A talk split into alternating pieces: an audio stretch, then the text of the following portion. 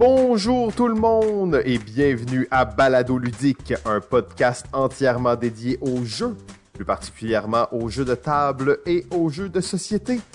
Aujourd'hui, saison 10, épisode 2! Pou, pou, pou, pou, pou, pou, pou. On continue notre périple avec nul autre que PPP7 la légende! Salut Pierre, en forme? Salut Simon. Ben ouais, ouais, ça va, ça va toi? Oh oui, je suis survolté parce qu'on continue notre aventure sur les 50 jeux les plus influents des 50 dernières années. Euh, c'est toute une aventure dans laquelle on s'est lancé. C'est assez ambitieux effectivement. Euh, c'est des choses qu'on voit de temps en temps arriver sur les euh, vidcasts ou podcasts des chroniqueurs de jeux, mais il me semble qu'on n'a pas, pas vu souvent les 50 jeux les plus influents des 50 dernières années. Ouais, et là d'ailleurs, on s'est un peu euh, révisé sur notre approche là, euh, entre les deux épisodes. Là, on fera pas ça à chaque épisode, là, mais là, la dernière fois c'était l'épisode 1. Ok, on s'adaptait, c'est Pierre et moi seulement aussi, c'est une nouvelle formule. Euh, JF hein, va, va venir bientôt, il sera là. On vous promet qu'on va le retrouver. On va le retrouver, JF. Mais euh, tout, tout ça pour dire que, dans le fond, au dernier épisode, on avait chacun une liste, Pierre et moi, mais on s'est rendu compte en regardant nos listes qu'on avait à peu près 80% de mêmes jeux dedans. Euh, alors on trouvait ça bizarre en fait d'avoir comme deux listes, de chevaucher ça comme ça. Alors on a juste dit, hey, hey, on fait une liste, on fait une liste, puis c'est celle-là qu'on vous présente à partir d'aujourd'hui. Donc ce qui a été présenté à l'autre épisode, bien entendu, est toujours valide, mais à partir de maintenant, on vous présentera une liste unifiée. Mhm, tout à fait. Et euh, ça va nous permettre aussi parfois de remettre en question des choix qui ont été faits dans la liste. Euh, parce que, bon, ça se peut qu'il y ait des, des titres de cette liste-là qui ont été plus euh, choisis euh, par une personne que par un autre, et puis l'autre va probablement essayer de débattre pourquoi ce choix-là aurait été euh, prévalu. Euh, oui, exact. De, là, l'importance aussi, les, huit critères qu'on qu'on va pousser au cours de la saison pour définir qu'est-ce qu'un jeu influent. Euh, on va y arriver très bientôt, mais juste avant de se lancer, une ou deux petites annonces à gauche, à droite pour faire vite. 9 octobre, 9 octobre, party de fin de saison de balado ludique en personne avec masque. Oui, oui, oui, mesdames et messieurs. Alors, ce sera euh, party COVID en humain. Euh, je sais pas exactement où ça va se faire encore, mais euh, mettez ça dans votre agenda. Ça risque d'être toute une, une déchéance, comme on dit. Ce qu'on dit? On peut dire ça, ouais. On peut dire Ouais, ça. ok, parfait. Pierre, toi, t'as t'as prévu en virer une solide, hein? Oui, c'est dans mes, Ah. dans mes habitudes, ça. Excellent. Et euh, ben, on n'a pas le choix aussi de parler d'un des projets qui nous tient le plus à cœur en ce moment. C'est bien entendu le proto de l'année.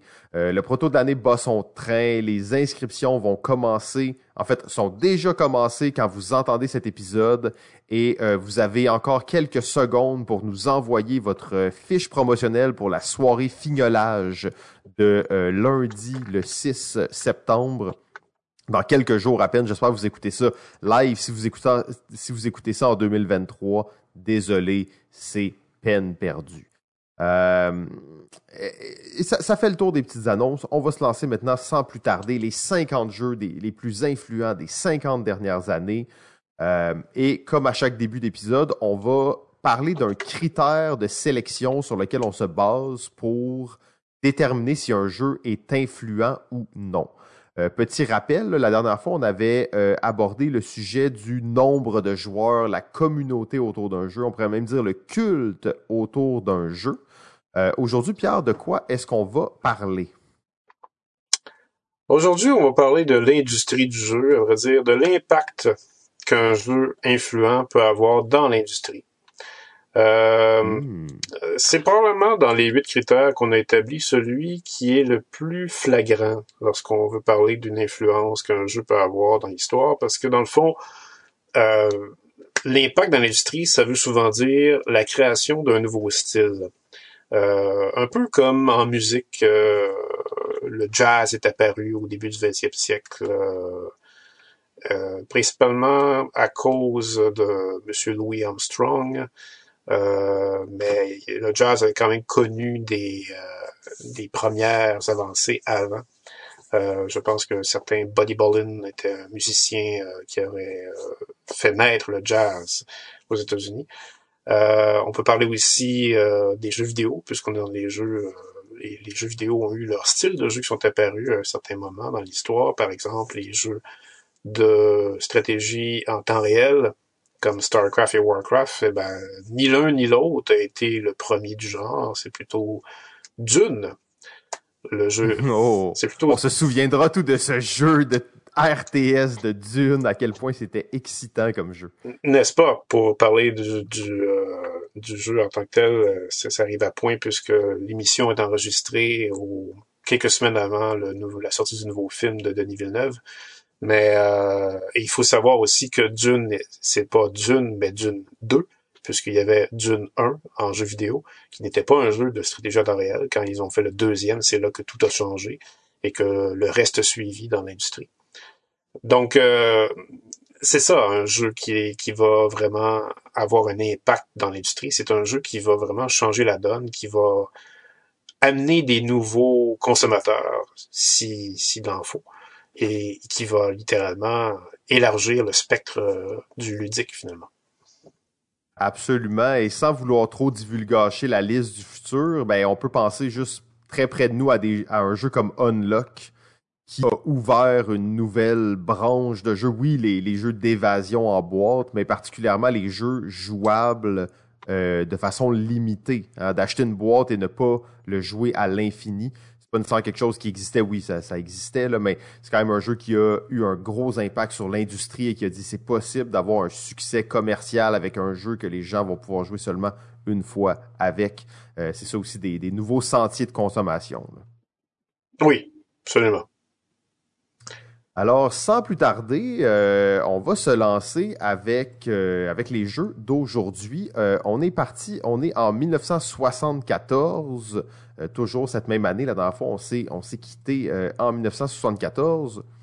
Oui, s'il faut rappeler qu'est-ce qu'on a fait en 74, on s'était quitté sur le jeu du lièvre et la tortue, le jeu Euro, en fait, qui a été le premier à gagner le Spiel de CRS en 1979 et qui a vraiment mis les, je dirais, officialisé les, euh, euh, les jeux euro à partir de ce moment-là.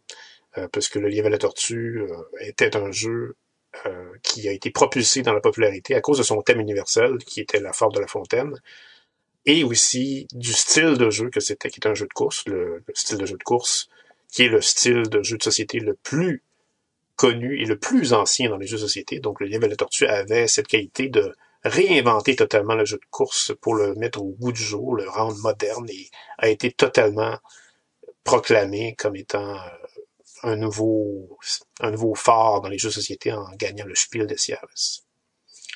Exact. Et là, bien entendu, on va passer tout l'épisode à vous reparler des jeux qu'on vous avait parlé la dernière fois. Alors, je, veux quand même ouvrir une parenthèse sur Dragnas Austin, qui était le premier euh, Monster Game, donc un jeu immense, parce que c'est ça va être un thème aujourd'hui au fil de la rencontre qui va nous propulser euh, en 1974 où on, était déjà rendu.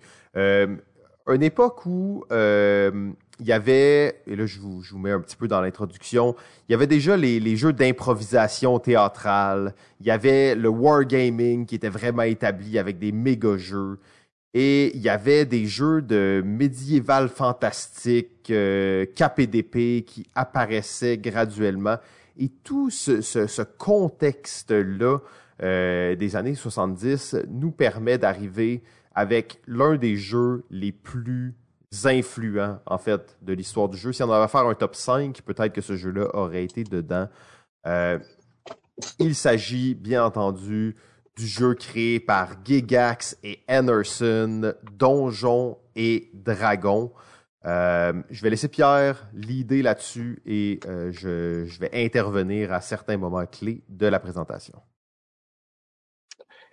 Ouais, effectivement, tu as pas mal lu dans mes pensées quand tu disais que si on en avait à faire un top 5 de notre liste, euh, ton jeu Dragon serait dans le top 5. En fait, j'irais même plus loin. Ton jeu Dragon est littéralement, de tous les 50 jeux dont on va parler, le plus influent de tous. Point. Oh, c'est difficilement. Euh, j'ai de la misère à, vouloir confronter cette pensée, en fait.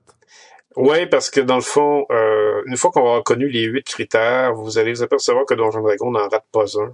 Euh, Donjon Dragon est vraiment dans toutes les façons possibles un jeu qui a changé le monde. Point. Euh, c'est pas seulement le jeu de société qui l'a changé, il a changé littéralement euh, la façon dont on peut penser le jeu et aussi la façon dont on peut euh, voir de quoi ça parle Donjon Dragon. Parce que Donjon Dragon, dans le fond, c'est la naissance euh, du jeu euh, très, très développé sur une thématique médiévale fantastique.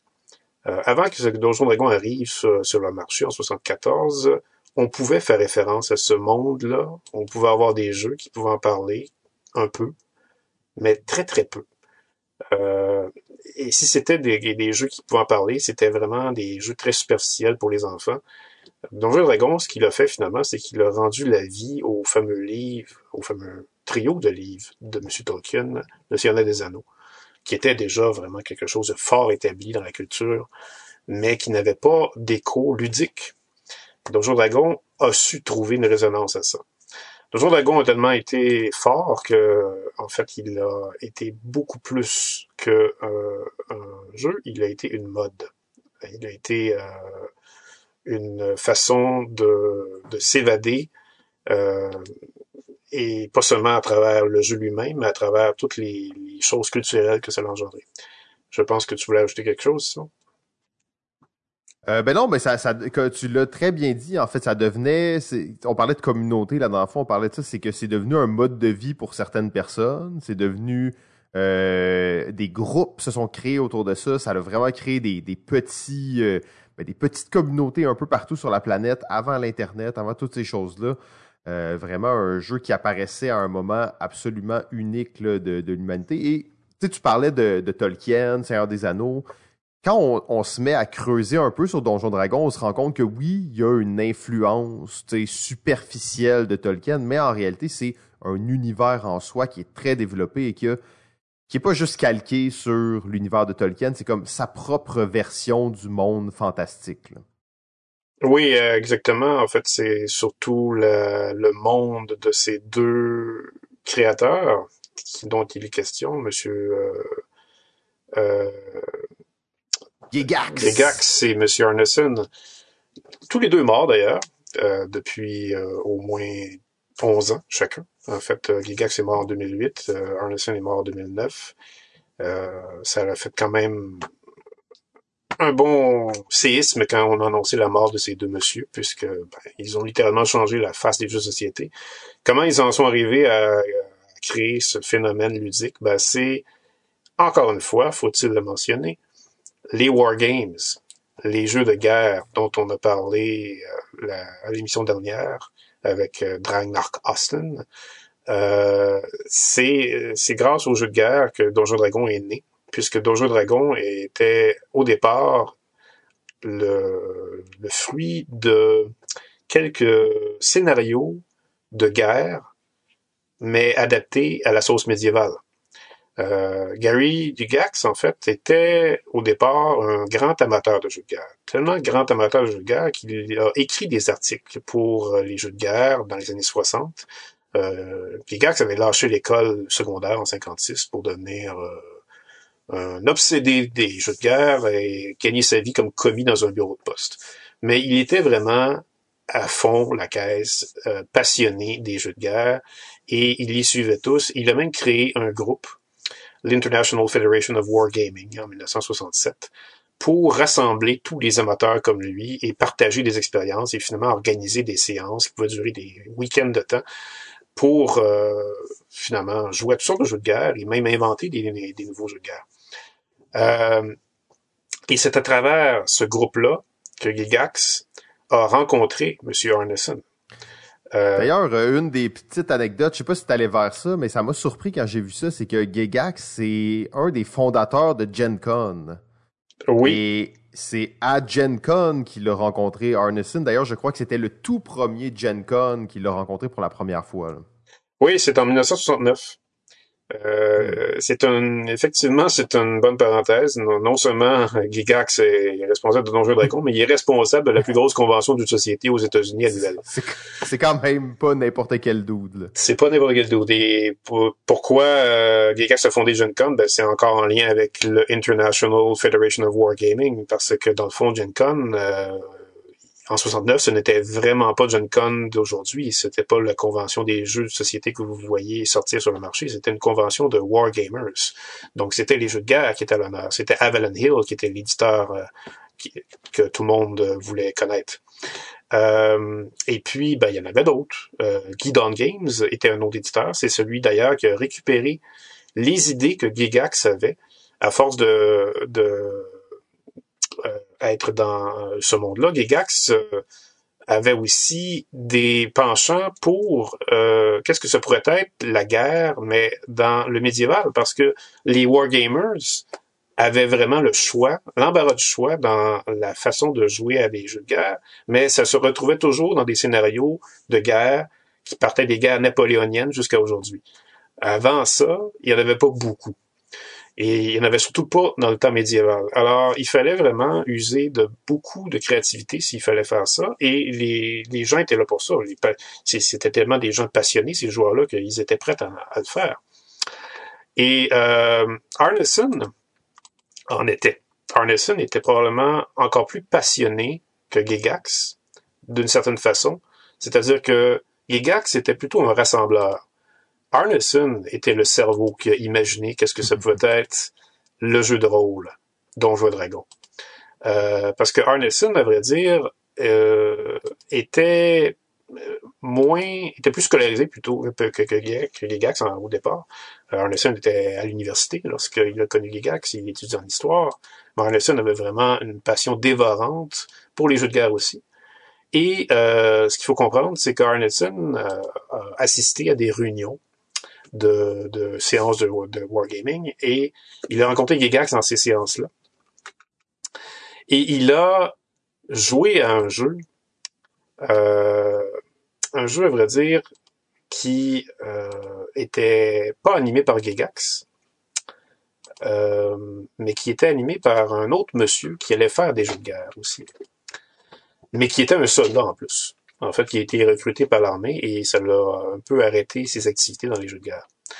Arneson euh, a pris sa place et euh, il a animé les jeux, les séances de jeux euh, que ce monsieur-là faisait. Et ces séances de jeux-là se déroulaient dans l'époque napoléonienne, justement dans une ville fictive en Allemagne. Braustein, je pense que ça s'appelait. Et, mm-hmm. et lui, euh, quand Arneson, quand il a pris le relais, il a décidé de prendre place l'action dans un vieux château qui s'appelait Blackmore. Et il s'est dit, les personnes qui vont jouer là-dedans vont incarner des personnes, des personnages qui vont explorer les souterrains de Blackmore et qui vont découvrir des choses mystérieuses. Et il y avait le beau jeu de faire ça parce que avant la table avait été mise parce que dans Braunstein, on ne jouait pas des soldats qui s'en allaient attaquer des d'autres soldats, on jouait plutôt des, villageois de Braunstein qui étaient un peu à côté de la guerre et qui pouvaient y participer. Et Arneson avait lui proposé qu'on pouvait avoir des objectifs à remplir qui n'étaient pas des objectifs de guerre, mais plutôt des objectifs qui étaient en dehors de la guerre. Donc, faire avancer sa carrière de banquier, par exemple, si on était un banquier dans ce village-là. Ou, nous, ou de boulanger. Hein? Ou de boulanger, exactement. Donc, euh, c'est comme ça qu'il en est venu avec l'idée qu'on pourrait avoir un rôle qui pourrait évoluer en faisant toutes sortes de choses.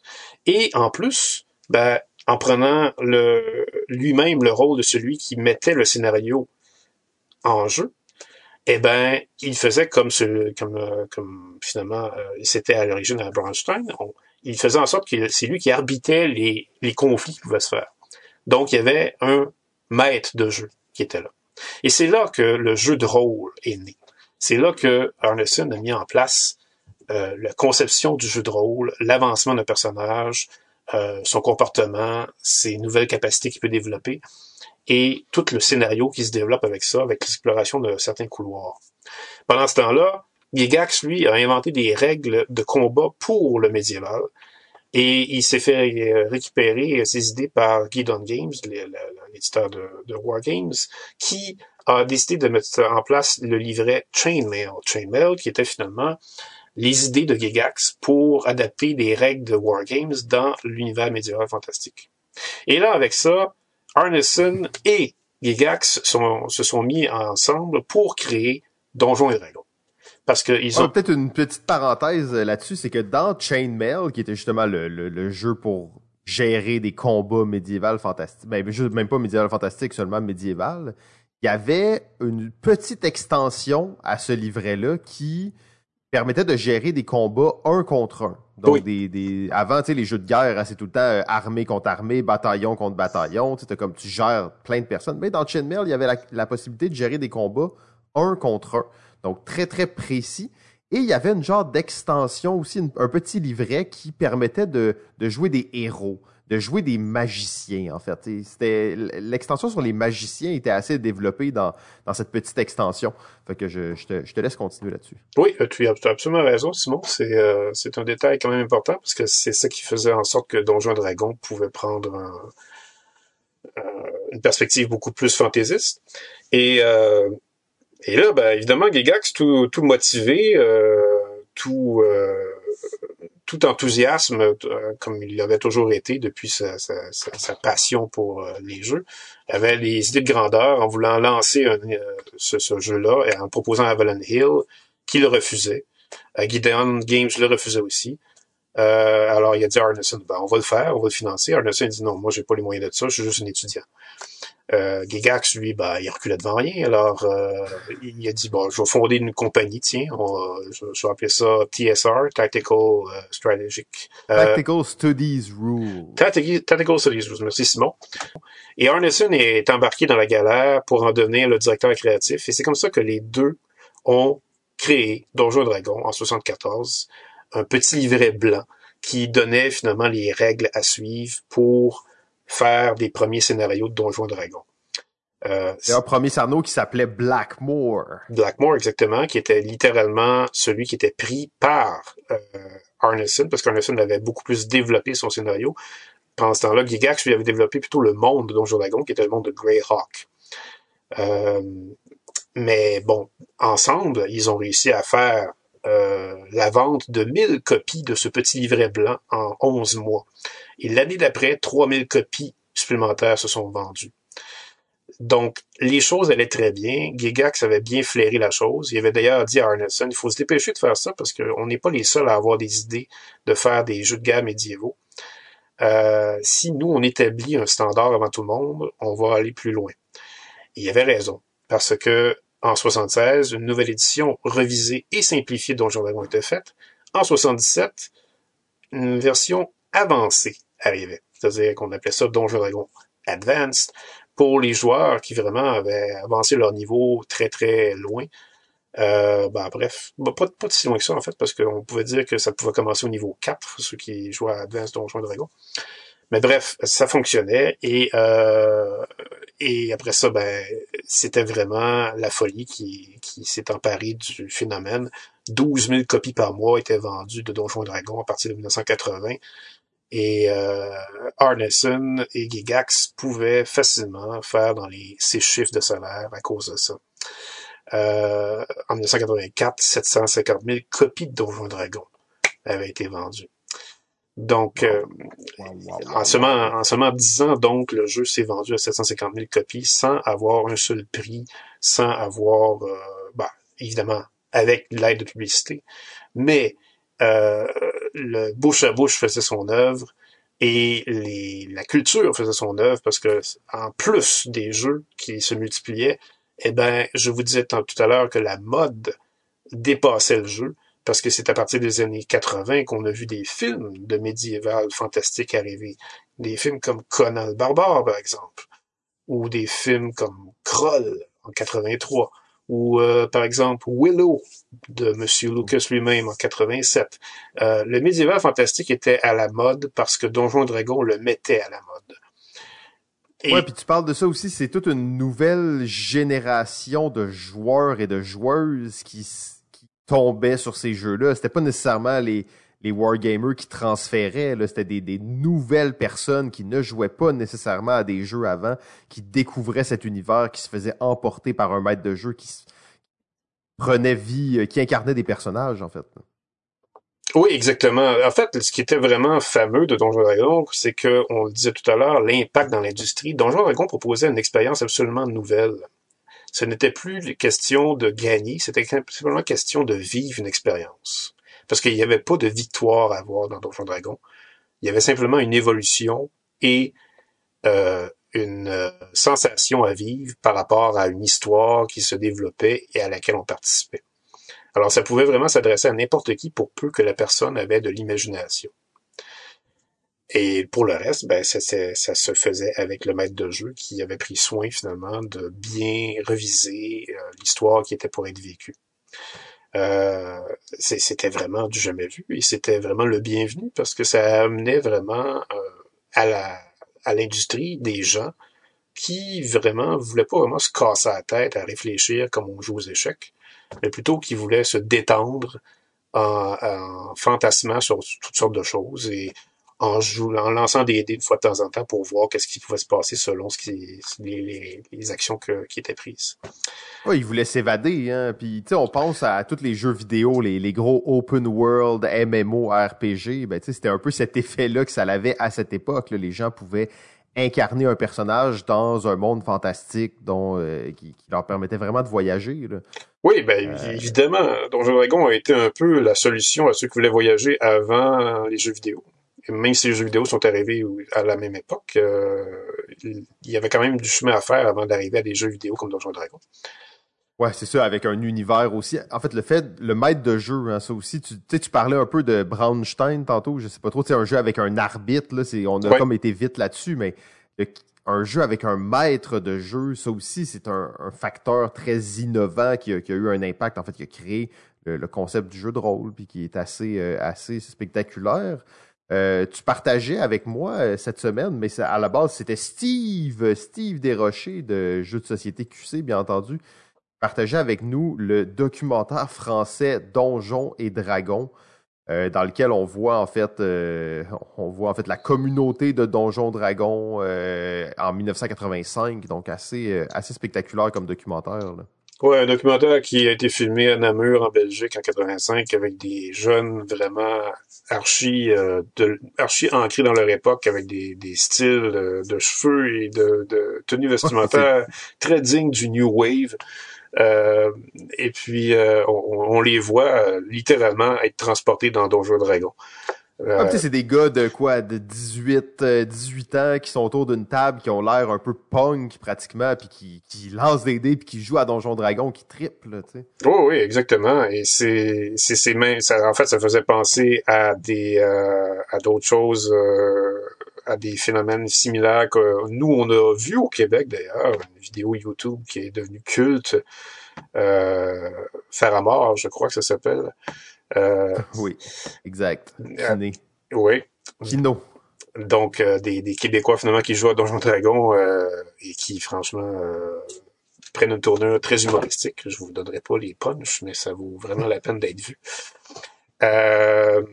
et aussi, quoi d'autre à dire de, de, de similaire? Ben, que, que, comment ne pas mentionner Stranger Things, la, la, la série de Netflix qui a vraiment battu des records d'audience depuis quelques années? Principalement à cause de ça.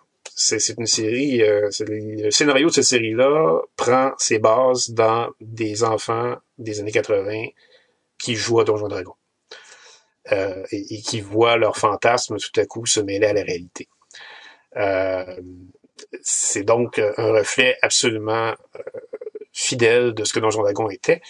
Euh, même que Donjon Dragon a eu son pendant négatif parce que Donjon Dragon a tellement affecté la société que euh, satanique. Il y a exactement eu des euh, des hérétiques, des groupes religieux qui se sont mêlés, des personnes qui ont vu euh, le jeu comme étant l'œuvre du diable, sinon l'œuvre une cause finalement qui pouvait mener à des suicides, comme ça a été en 82 et en 79.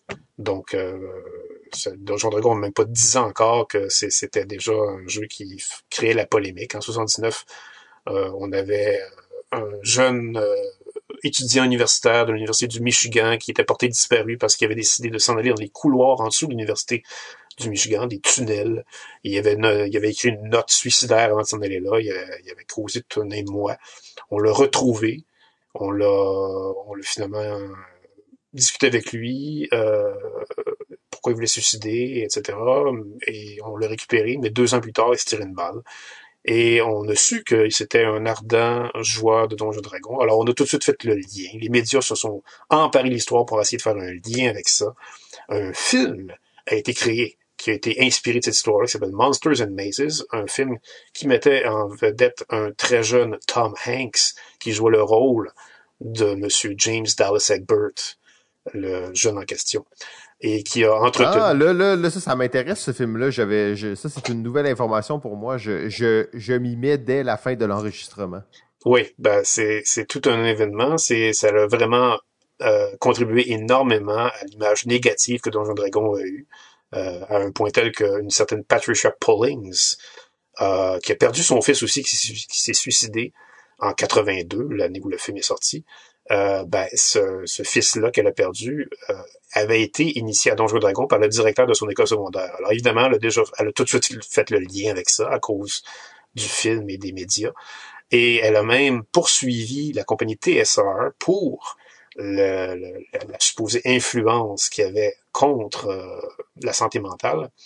Euh, et ça l'a même, elle a même fondé un groupe qui s'appelait Bothered About Dungeons and Dragons pour rassembler des personnes qui avaient le même avis qu'elle. Et elle a même passé à l'émission 60 Minutes en 85 pour avoir un débat avec Monsieur Gigax lui-même pour essayer, pour faire en sorte d'éclaircir finalement si c'était vraiment mauvais Donjon Dragon.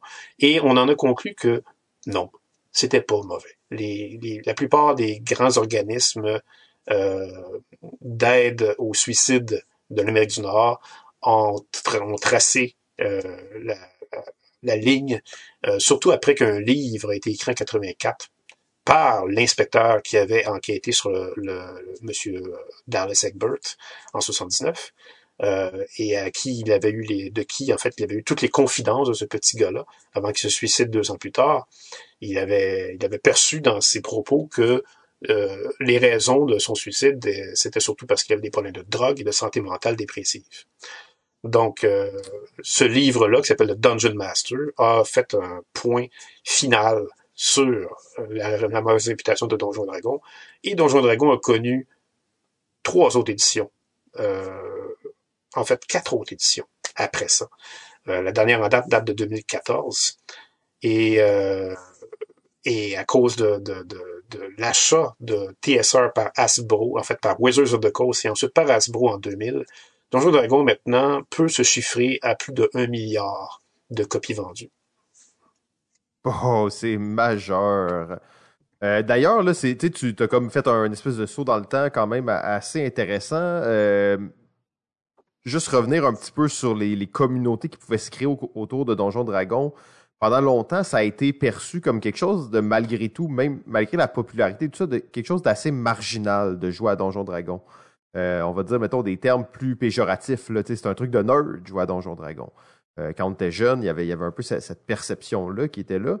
Euh, mais là, on arrive 2021, on a l'impression que Donjon Dragon n'a jamais été aussi gros de notre vivant.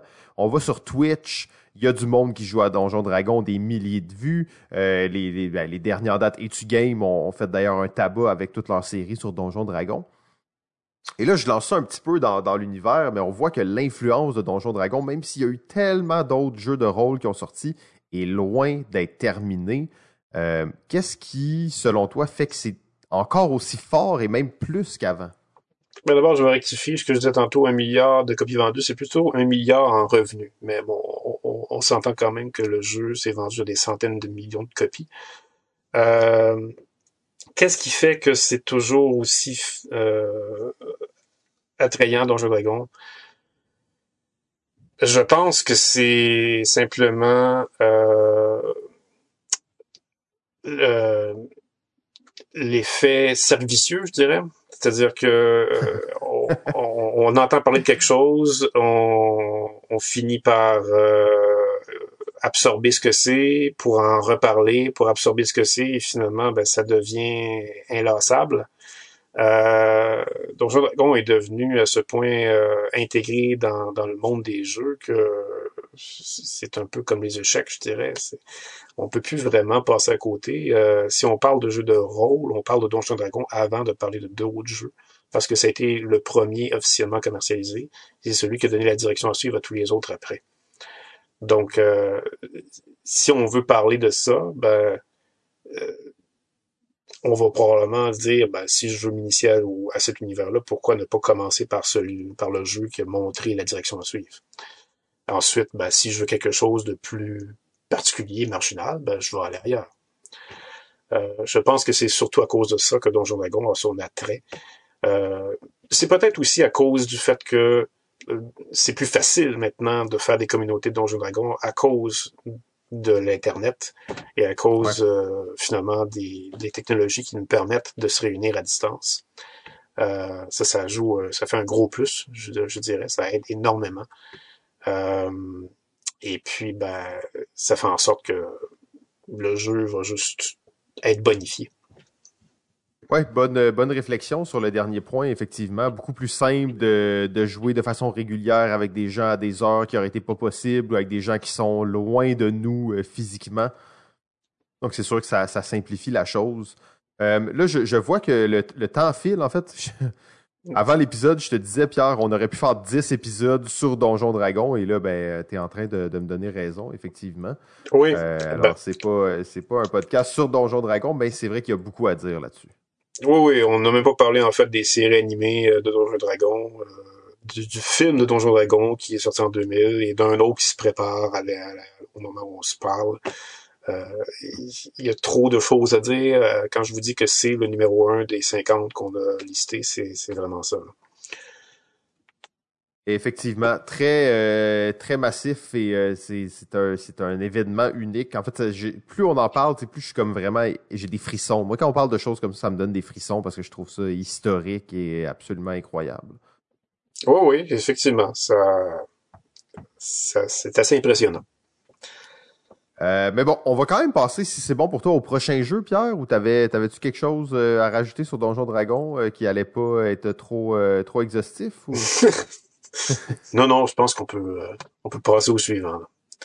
Parfait. Mais là, ce qui ce qui est incroyable, c'est qu'on reste en 1974. On est parti de 1974, là, qui est des gars dans leur sol à partir d'un wargame qui invente Donjon Dragon. Mais on reste en 1974, on revient en 1974 et euh, on va rencontrer, en fait, un...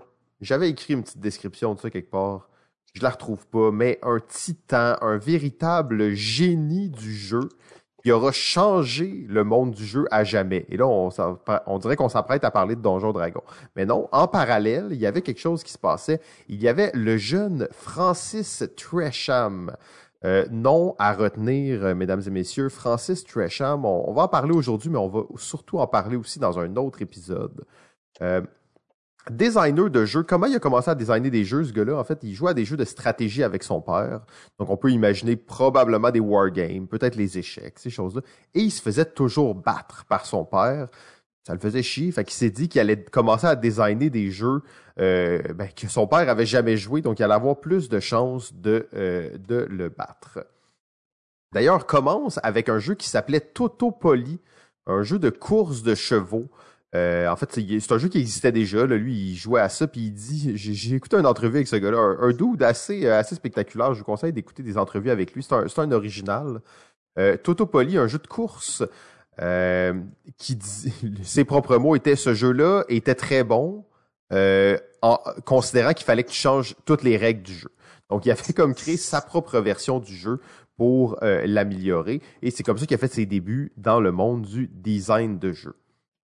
Mais on arrive maintenant aujourd'hui, 1974, avec un jeu qui aura changé la face des jeux de société à jamais, le jeu 1829.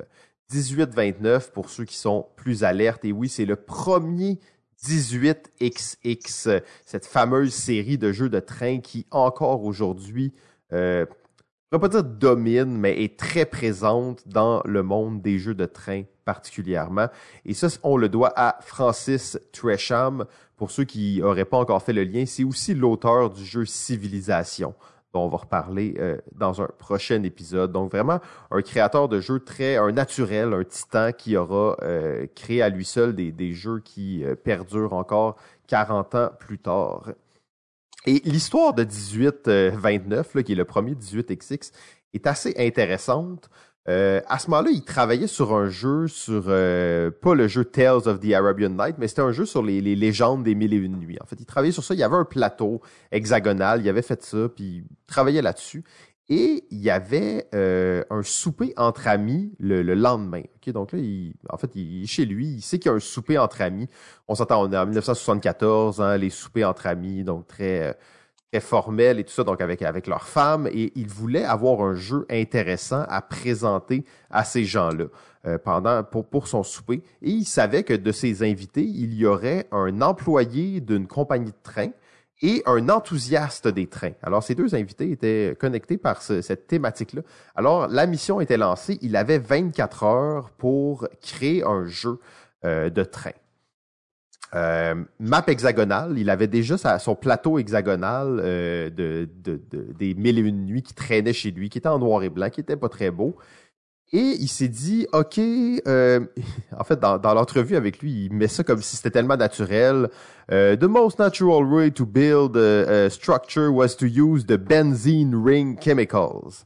Alors, c'est quoi ça, le benzene, benzene ring chemicals? Alors, c'est une façon, c'est un un, système de structure moléculaire. Alors, c'est comme ça qu'il a construit les chemins euh, des tuiles hexagonales, en fait, euh, très connues là, du système 18XX. Et l'autre chose qui lui manquait pour créer ce jeu, c'était euh, en fait, il trouvait ça dommage parce que ça, demandait que le, le, plateau soit absolument symétrique. Donc, lui, il imaginait chaque personne s'assoit à sa place et construit son réseau de train, essaye de faire le, le plus de, points possible, d'argent possible. Mais ça, ça demandait une symétrie du plateau qui devait être parfaite et je pense qu'il trouvait ça peut-être moins intéressant. Alors, il s'est rappelé d'une des expérimentations qu'il avait fait quelques temps plus tôt il, avait fait une soirée de jeu chez lui et il avait fait un mélange entre le jeu Monopoly, donc euh, que tout le monde connaît, qu'il aimait pas du tout d'ailleurs, mais il jouait quand même à Monopoly parce que c'était un jeu assez important, et un jeu qui s'appelait Marketeer. Marketeer, qui était un jeu euh, de, de bourse, de bourse. Donc les gens possédaient des actions dans des compagnies. Puis de spéculation boursière. Il avait comme mélangé les deux ensemble et il dit le soir où il a mélangé ces deux jeux-là ensemble, il savait qu'il tenait quelque chose euh, euh, This will be the future. This will be the future. Ce sera le futur du jeu. Euh, et effectivement, il n'y avait pas vu faux à un certain point. Et ça, ce que ça l'a permis de faire, en fait, ça l'a permis de prendre son jeu de train là, qui était en train de créer en 24 heures et de, au lieu de, de, faire un jeu où tout le monde a sa propre affaire, de créer un jeu où les gens possèdent des actions dans les compagnies de tout le monde. Donc, ça changeait rien si un autre joueur commençait sur une position qui était plus avantagée. Parce que moi, je pouvais posséder des actions dans sa compagnie à lui. Et donc, ben, on avait toutes les chances égales de remporter la partie, peu importe notre position de départ. Alors, ces trois éléments-là, la vieille map hexagonale des mille et une nuits qu'il avait entamée en noir et blanc, le Benzene Ring Chemicals et euh, le concept d'action de shares dans des compagnies. Et il avait créé le premier 18XX. Euh, le lendemain, en 24 heures, le lendemain, il pouvait jouer avec euh, avec ses deux couples d'amis qu'ils invitaient. Ils étaient six personnes à jouer. Euh, D'ailleurs, mentionne à un certain point qu'il trouvait ça drôle que la personne qui a gagné était une femme. Euh, après, il se réavise, il dit avec le temps, je me suis rendu compte que les femmes étaient bien ben intelligentes, bien plus que les hommes, mais sur le coup, ça l'avait un peu surpris. Donc, on voit que c'est quand même une autre époque. Euh, donc, c'est comme ça qu'est est né euh, le premier jeu 18XX, quand je vous dis un naturel, euh, il a créé ça en 24 heures. Oui, par la suite, il a fignolé des choses et tout, mais les bases étaient là. Il a presque pas touché. Euh, par la suite, bon, c'est toute une histoire de, commercialisation où il a commencé à faire des copies lui-même. En fait, toutes les copies d'ailleurs de, cette édition, ben, de cette édition de, de 18-29 sont numérotées, numérotées sur la série et numérotées sur le ben, l'exemplaire de chaque série. Et euh, ben, bien entendu, euh, Pierre en parlait tantôt et on va en parler pendant euh, toutes les, premières années de, ce processus des jeux influents. Avalon Hill est venu là-dedans, a eu un grand intérêt envers cet auteur et ben, la suite, on la verra pour un prochain jeu. Malgré tout, je suis sûr que Pierre a plein d'anecdotes croustillantes et de petits détails que j'ai oubliés à nous ajouter sur ce, cette création de 1829. Ah ben, à vrai dire, tu as quand même été assez euh, complet, je pense, dans, dans ce que tu as dit. Euh, J'ajouterais que peut-être Tresham était un homme qui détestait la diplomatie, le jeu diplomatie. Euh, parce qu'il se définissait par nature comme quelqu'un qui n'aimait pas les mensonges et les manipulations, et il pouvait pas concevoir hmm. qu'un jeu nous encourage à faire ça. Euh, alors, euh, il voulait rien savoir de diplomatie, malgré le fait qu'il était très conscient de l'importance que ce jeu-là avait euh, et que ça pouvait rentrer dans les, les styles de jeu qu'il pouvait aimer jouer. Euh, mais ceci dit, il fallait quand même que 1829, euh, une fois créé, puisse avoir sa renommée. Et sa renommée, elle l'a eu justement à cause de Avalon Hill. Mais bon, le jeu a quand même eu aussi euh, un bon succès en Angleterre lorsqu'il a été fait, euh, lorsqu'il a été lancé en 1974 par l'éditeur que Trasham avait fondé lui-même. sa, propre maison d'édition mais euh, ça s'appelait Heartland Threefold. Mais euh, bon, ça restait quand même un succès, je dirais, national, local, et ça restait quand même aussi un jeu qui n'était pas non plus vendu à des millions de copies. Euh, parce qu'il faut se dire, 1829 n'était pas un jeu que monsieur, madame, tout le monde pouvait jouer, malgré le fait qu'il a quand même été assez téméraire, Tresham, pour le faire jouer à ses amis après l'avoir inventé. Euh, parce que c'est un jeu quand même qui dure plus que trois heures.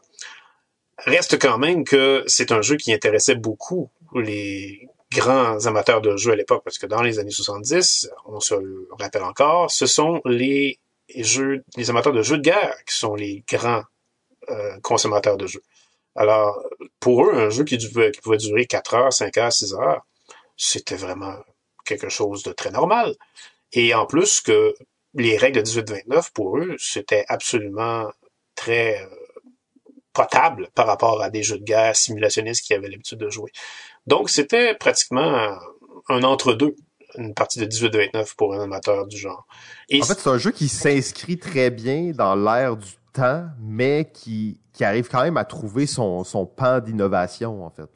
Oui, absolument parce que euh, c'était vraiment le début, le tout début de l'industrie du style des jeux de train.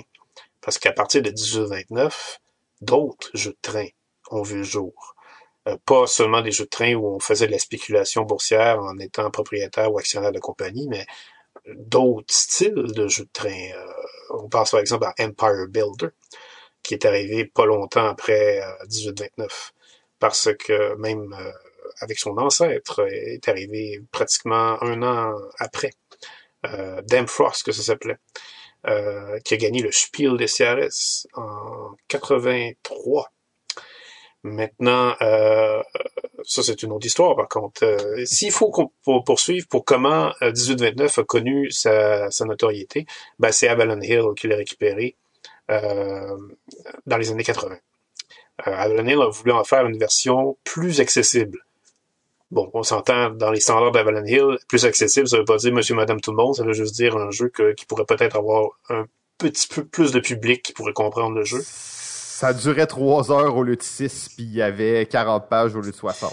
Ouais, mais c'était surtout un jeu moins méchant, parce que 18-29 pouvait être très méchant, ça pouvait vraiment vous hmm. larguer si vous étiez mauvais financier, mauvais euh, planificateur. Euh, la version que Evelyn a faite, c'est 1830 pour un peu se différencier dans sa variation. Et euh, ça se déroulait pas aux États-Unis, ça se déroulait euh, ça se déroulait pas en Angleterre comme 1829, mais ça se déroulait aux États-Unis. Et euh, c'était un jeu qui avait vraiment beaucoup de similarités parce que Tresham était à la, à barre. Mais il y a eu une équipe de développeurs dans Blend Hill qui ont, qui ont mis la main à la pâte pour le faire, le rendre plus accessible, dont un certain Alan Moon, mieux connu pour étant l'auteur d'un autre jeu de train qui s'appelle Les Aventuriers du Rail. Alors, c'est vous dire déjà l'influence que 1829 avait à cette époque-là. Et en 86, donc, quand 1830 est sorti, ben, le jeu a pas eu du tout de mal à tourner et à se retrouver sur les tables des grands amateurs de jeux dans les conventions, comme Gen Con, et comme Origins aussi, qui est l'autre grande convention de jeux de société aux États-Unis, qui se déroulait à Baltimore. Euh, dans ces deux conventions-là, on voyait le jeu circuler, on était très intrigués, on voyait les, on entendait les échos, et ça n'a vraiment pas tardé pour que le jeu puisse avoir des adeptes qui étaient vraiment tellement fanatiques du jeu, qui voulaient faire leur propre version du jeu, avec d'autres petites règles qu'on pouvait modifier sur une autre carte, une autre zone des États-Unis, par exemple. Et euh, c'est comme ça que Tresham euh, a senti euh, le besoin de créer assez rapidement lui-même son autre version. une autre version qu'il a appelée, bien sûr, encore un 18. Là, c'était 1853, qui est apparu en 1989. Et de 1853 qui est parti en, 1989, ben, on n'a pas tardé non plus à exporter le produit en Europe. C'est-à-dire qu'il est arrivé d'Angleterre pour arriver aux États-Unis, mais il est retourné en Europe pour maintenant s'en aller en Allemagne chez les éditeurs allemands de l'époque qui étaient déjà à travailler l'invasion des euros. Euh, un petit éditeur tout petit à l'époque, Hansen Gluck, qui est maintenant champion des jeux euros euh, euh, en Europe, juste pour vous le dire, c'est Hansen Gluck qui est mis au monde Carcassonne. Ben, Hansen Gluck a fait 1835 en 1990. Euh, donc, euh, et ensuite l'éditeur Mayfair, un autre éditeur américain qui a fait 1870 en 1992. Donc déjà, en l'espace de six ans, on avait trois variations de 1830 qui lui était la deuxième version de 1829. Et c'est là, déjà à cette époque-là, les gens parlaient de la série 18XX pour se référer à ce nouveau style de jeu qui était en train de changer une industrie et qui développait une nouvelle façon de jouer aux jeux société. Euh, tout un pan de communauté qui pouvait vraiment euh, s'adonner à des jeux de train. D'ailleurs, la communauté qui est toujours très active aujourd'hui, euh, on compte plus de 200 entrées dans la série 18XX sur BGG. Euh, bon, plusieurs extensions euh, maison et variantes euh, auto-publiées, mais quand même, c'est une communauté qui est très forte, qui défend ça très bien. Et Pierre, tu parlais un petit peu de, des aventuriers du rail, jusqu'où jusqu'où l'influence de, de 1829 peut aller. En fait, on pourrait débattre longtemps de la question, mais c'est réellement un des premiers jeux de de création de réseau, hein, de network and route building, cette fameuse catégorie de, jeux de création de route, de réseau. Euh, c'est l'un des premiers jeux qui a lancé cette, mécanique-là qui n'existait plus ou moins avant, en fait. Euh, ouais, elle était. C'est vrai qu'elle était très faiblement représentée dans tous les jeux qui avaient été mis au monde dans les 100 dernières années avant. Euh, disons que je, je, serais porté à dire que c'est probablement le premier jeu qui, euh, en a fait euh, vraiment. Une euh, mécanique aussi principale et forte, là? Ouais, très, très développée, disons. C'est avec ça que, les, que la mécanique a gagné ses lettres de noblesse. Hum, quoique, euh, on pourrait dire de 18-29 que c'est un jeu de spéculation tout autant qu'un jeu de réseau. Ouais, c'est ça qui est intéressant, en fait. Ouais, c'est ça. Donc, c'est dur de classer le jeu dans une catégorie ou l'autre, je dirais. Euh, mais ça, d'ailleurs, Tresham, on va le voir euh, quand on va aussi reparler de civilisation, mais c'était quand même quelqu'un qui était assez doué pour amalgamer des choses ensemble. Euh, puis ça lui venait très naturellement, là, tu sais, 18-29, euh, gros jeu d'économie, gros jeu de spéculation, gros jeu de création de réseau. Euh, tout ça, il y a 40 ans avant tous les jeux qu'on connaît maintenant. Euh, donc, assez, assez avant-gardiste. Oui, absolument. Excellent. Ben 18-29, euh, euh, j'aimerais bien l'essayer d'ailleurs, mais je suis pas sûr que ce soit le meilleur malgré tout. Maintenant qu'on que j'ai lu un petit peu plus sur celui-là, je pense qu'il y a des 18 XX euh, qui ont qui ont remplacé un peu. Mais ceux qui ont jamais joué à un 18 XX, je vous le conseille fortement. Euh, c'est pas quelque chose que vous allez. C'est un type de jeu assez unique. Ouais. Et là, Pierre, euh, je vais te laisser la parole parce qu'on s'en va sur euh, ton protégé de tous? Mes protégés, on pourrait dire, puisqu'ils sont plus qu'un. Euh, et quand on parle de protéger, ici, Simon fait référence à ceux qui ont créé le prochain jeu qu'on a, choisi pour influencer euh, les jeux dans le monde. Et je... Les Moody Blues du jeu de société. Les Moody, ouais, c'est pas bête ça comme référence. Euh, le jeu dont on s'apprête à vous parler a pas eu autant d'impact que Donjons Dragon, mais c'est un jeu pour euh, la très grande majorité des, du gratin des jeux société, c'est-à-dire les créateurs de jeux société et les éditeurs de jeux société, vont tous s'entendre pour dire que ce jeu-là, s'il n'était pas passé à l'histoire, le monde des jeux société d'aujourd'hui ne serait pas ce qu'il est. Euh, et on parle ici de Cosmic Encounter. Et Cosmic Encounter est un jeu qui, encore aujourd'hui, fait parler beaucoup plus que jamais, je vous dirais. Et vous allez comprendre pourquoi. Cosmic Encounter est un jeu qui a vu le jour en 1977, mais à vérité, il a été inventé avant ça. Il a été inventé par quatre comparses qui, franchement, avaient des idées à revendre. Des, euh, des idées à revendre, je parle bien sûr des idées ludiques, euh, parce que les quatre comparses qui sont Peter Lotka, Bill Eberly Jack Kittredge et Bill Norton étaient, euh, dans les années 70, des gens qui avaient soif, très grande soif, de nouvelles expériences de jeux société. Euh, et puis, il fallait évidemment que ces gens-là puissent euh, avoir ben, des expériences au départ pour avoir soif comme ça il fallait qu'ils se rencontrent aussi, parce que euh, ces quatre bonhommes, finalement, qui euh, n'étaient pas des amis d'enfance. Ils se sont, rencontrés par un pur hasard, dans un contexte professionnel, essentiellement. C'est Peter Olotka qui euh, était, je dirais, le guide, parce qu'il était un monsieur qui travaillait pour un organisme communautaire anti-pauvreté. Peter, Peter je dirais que c'est l'humaniste du Quatuor.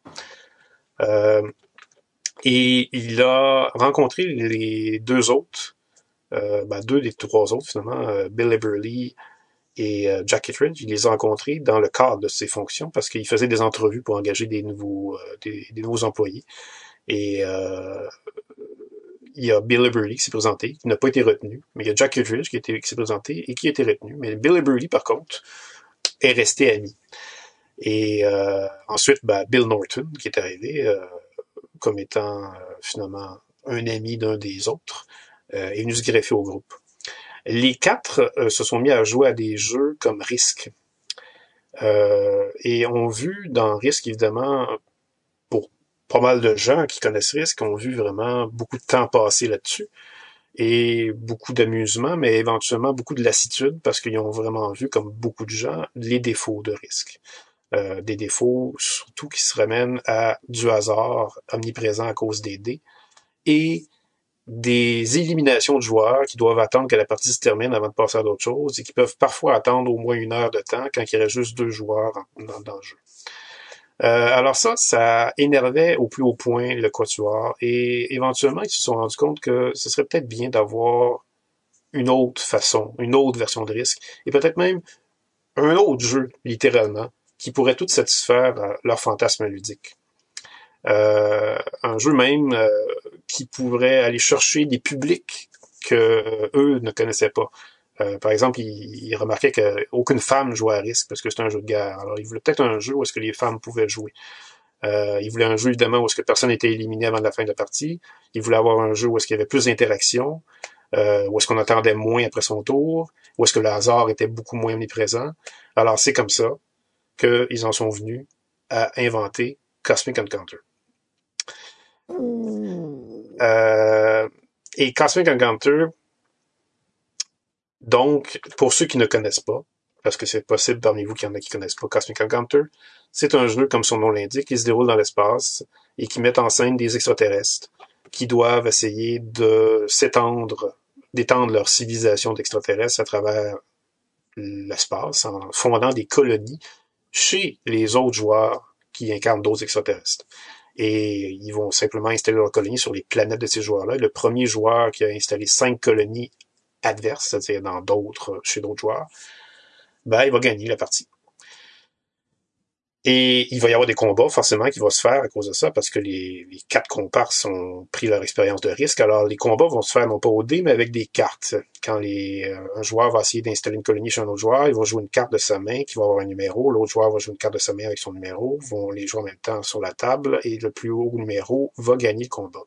Avec des petits modificateurs en fonction de comment de, de vaisseaux on a envoyé pour faire euh, le combat. Et c'est tout c'est la base du jeu.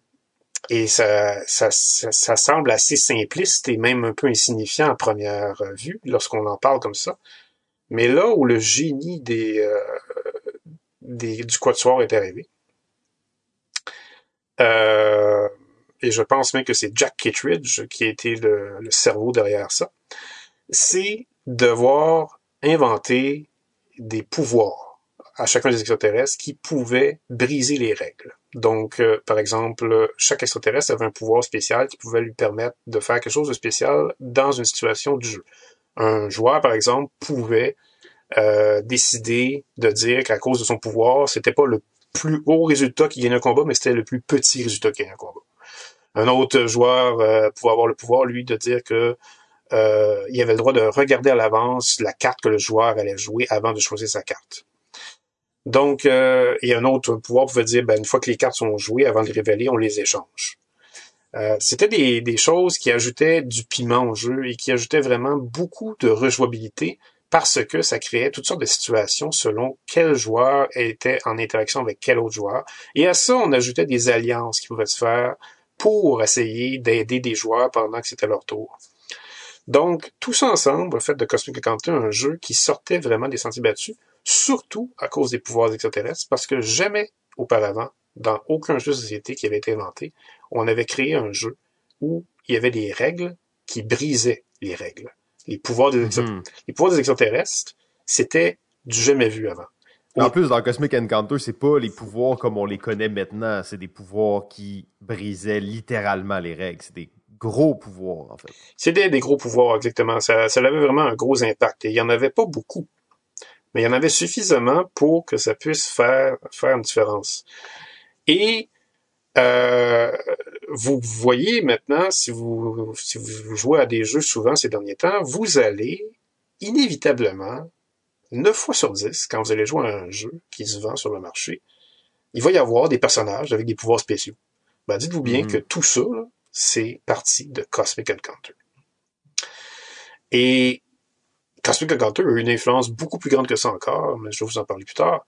Ce qu'il faut savoir, c'est que le jeu, évidemment, a été créé, mais il fallait le publiciser et il n'y avait aucun de ces messieurs-là qui avait de l'expérience là-dedans. Et il avait créé le jeu en 72.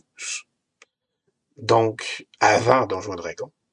Et euh, avant aussi euh, tous les autres jeux euh, avant 1829, en fait, c'était un jeu vraiment qui, qui mettait vraiment l'emphase sur plein de nouveautés. Alors, il fallait le vendre, il fallait vendre le concept, il fallait vendre quelque chose qui avait jamais été fait, de, qui venait vraiment de cerveau de personnes qui avaient jamais été dans l'industrie du jeu avant. Donc, qu'est-ce qu'ils ont fait? Ben, ils se sont tout naturellement adressés à la compagnie de jeu qui était la plus connue du monde dans ce temps-là, Parker Brothers. Et Parker Brothers leur ont dit ils ont dit littéralement une phrase qui euh, était absolument cocasse. Ils ont gardé leur jeu, ils ont dit le thème cosmique, ça vend pas dans les jeux de société. Oh, en 1970, c'était le tout début, hein? En fait, ils ont dit ça alors que, euh, à force de chercher des éditeurs, euh, ils ont fini par aboutir à Parker Brothers, mais quand ils ont abouti à Parker Brothers, Parker Brothers a répondu ça en 77, parce qu'ils ont présenté leur jeu ah. en 76. Et qu'est-ce ah, qu'il y a eu en 77, quelques mois après la réponse de Parker Brothers? Ben, il y a eu le phénomène qui s'appelle Star Wars au cinéma. Et c'est là que euh, Parker Brothers a dû se mordre les doigts et est revenu un peu à la charge en présentant un prototype euh, qu'il pouvait présenter à, euh, à l'équipe des quatre auteurs Euh, mais ils appelaient ça Encounters. Ils n'ont pas appelé ça Cosmic Encounters parce qu'ils voulaient pas se mouiller encore avec l'espace. Euh, il y avait encore, il était encore frileux. Il était pas sûr. Il était pas sûr. Et euh, finalement, ils ont lâché le projet. Mais ils ont donné une avance aux quatre auteurs. Ils ont donné l'avance des premières copies qui auraient dû se vendre du jeu. Une avance quand même assez forte pour ce temps-là. Euh, parce que chaque auteur de jeu qui signe chez un éditeur, absolument, auront une avance sur les premières copies qu'ils vont en vendre. L'avance pour, que, pour ce jeu-là, c'était Parker Brothers qui a donné, alors c'était gros. C'était 5000 dollars. Pour l'époque, c'était un équivalent de, je dirais, peut-être 15 000 dollars. Euh, et c'était beaucoup pour financer soi-même la production de son jeu. Et c'est ça que les quatre auteurs ont fait. Ils ont fondé leur compagnie, Eon Games. Ils se sont donné un nom, Future Pastimes. Et ils ont créé Cosmic Encounter en 77. Et ils l'ont vendu. Et ça a bien marché, quoique pas tant. Parce que, faut se dire, c'était une nouvelle compagnie, c'était des nouveaux joueurs sur le marché, euh, c'était du jamais vu dans les jeux de société ce qui était proposé. Mais ça se vendait parce qu'il y avait des curieux qui étaient assez euh, ouverts d'esprit pour jouer à ça. Et quand on y jouait, ça devenait vraiment magique. Et les gens qui jouaient à ça se donnaient le mot, disaient à d'autres, joue à ça, t'en reviendras pas, t'auras jamais joué à d'autres choses qui ressemblent à ça.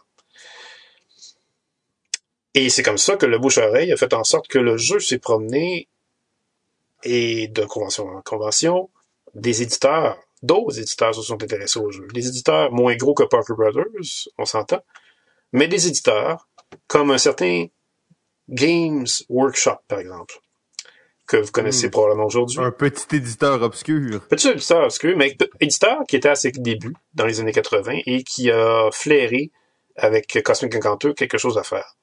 Et qui a sorti le jeu en 86, mais qui n'a pas nécessairement eu un succès espéré aussi. Euh, et puis, ben, à cause de ça, euh, on commençait un peu à être découragé avec euh, la, bande de Cosmic Encounter, qui, eux, pendant ce temps-là, con- continuaient à créer d'autres choses, d'autres suppléments pour leur jeu avec leur compagnie, parce que non seulement ils ont créé un jeu qui avait été jamais fait, mais ils ont été les premiers à créer des extensions de jeux. Euh, Mhm. alors, à cause de ça, ça, ça a vraiment fait naître un autre phénomène dans les jeux de société qui a eu une influence certaine. Vous le savez aujourd'hui, il y a plein de jeux qui ont des extensions maintenant.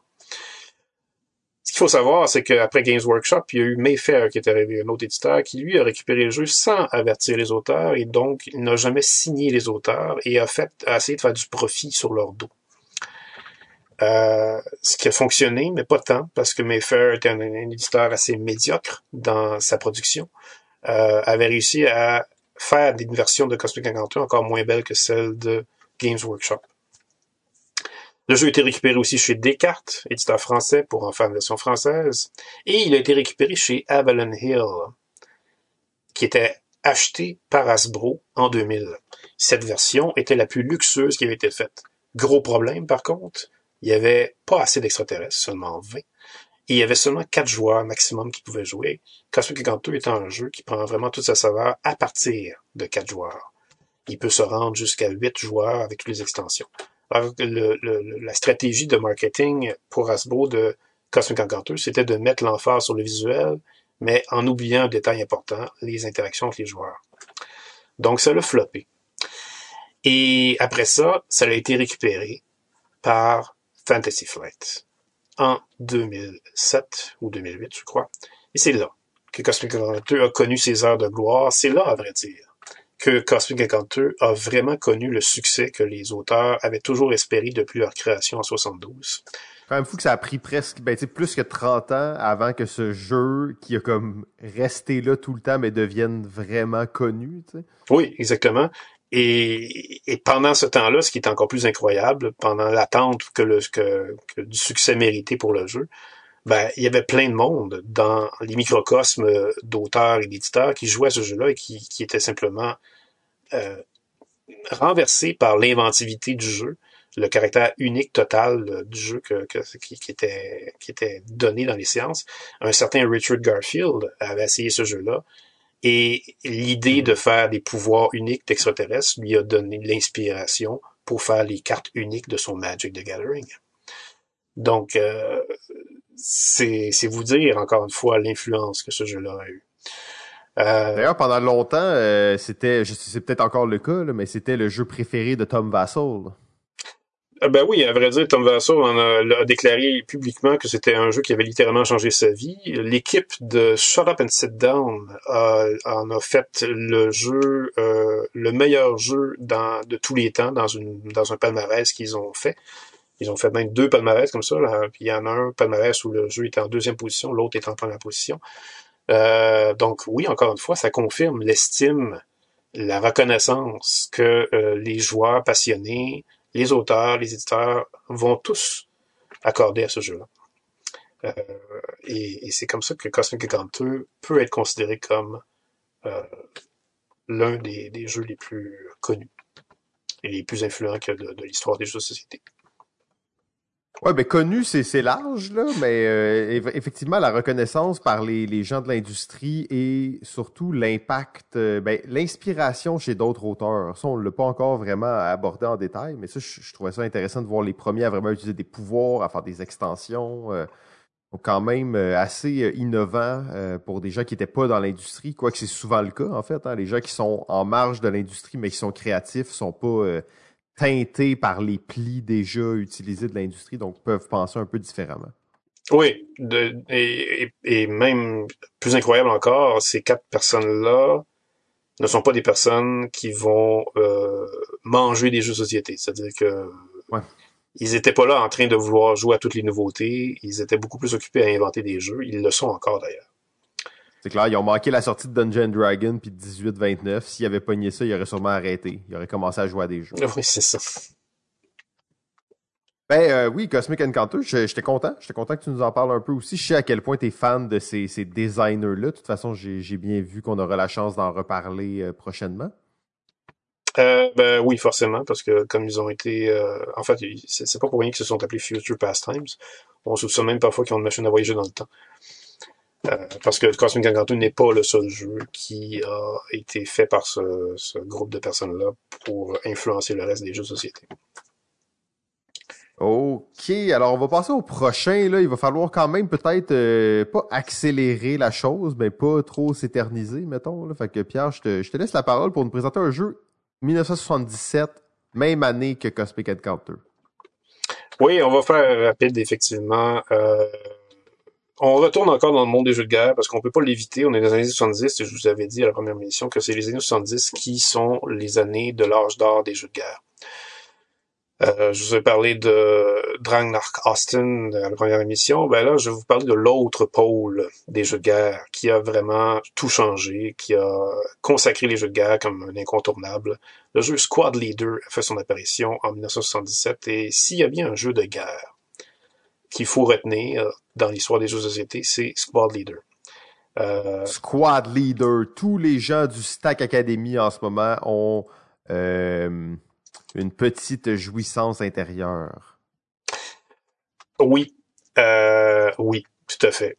Parce que Squad Leader, à vrai dire, a fait un peu, quand je dis que c'est le pôle que Drang Austin n'était pas, euh, c'est que Drang Hostin a décidé de mener les jeux de guerre dans l'extrême des passionnés de jeux de guerre. Il a vraiment décidé de donner à fond la caisse ce que les amateurs de jeux de guerre voulaient, c'est-à-dire une immersion tellement totale dans le jeu de guerre qu'on ne voit même plus le temps passer, à un point tel que ça prend des jours pour finir une partie.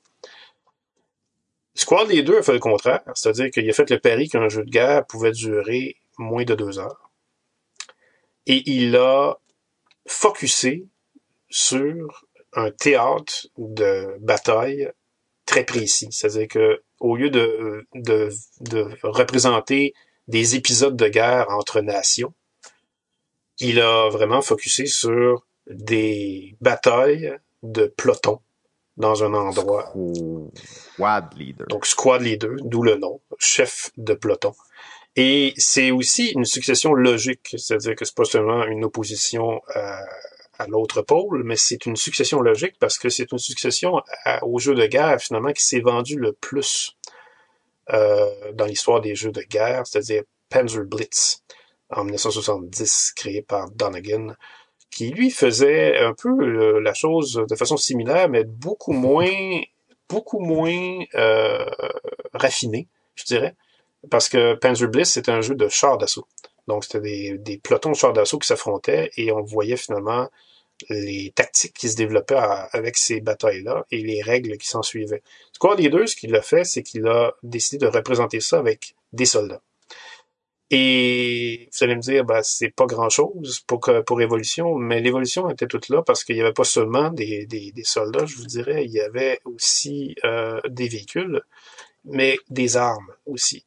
Et là où ça devenait intéressant, Squad Leader, c'est que ça accorde de l'importance aux différentes armes et aux différents véhicules, au territoire, euh, au moral des troupes.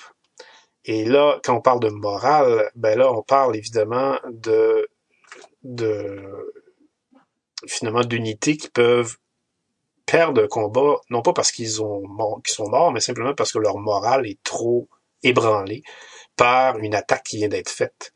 Et là, ça rajoute du réalisme au thème militaire, parce que on n'avait pas vraiment exploité ça à fond, le moral des troupes dans Squad Leader. Euh, on n'avait pas non plus exploité euh, les façons que les armes pouvaient attaquer les autres. C'est-à-dire qu'il y avait des habilités spéciales pour les armes dans Squad Leader qu'on ne retrouvait pas, qu'on n'avait vraiment pas fait attention dans les autres jeux de guerre avant.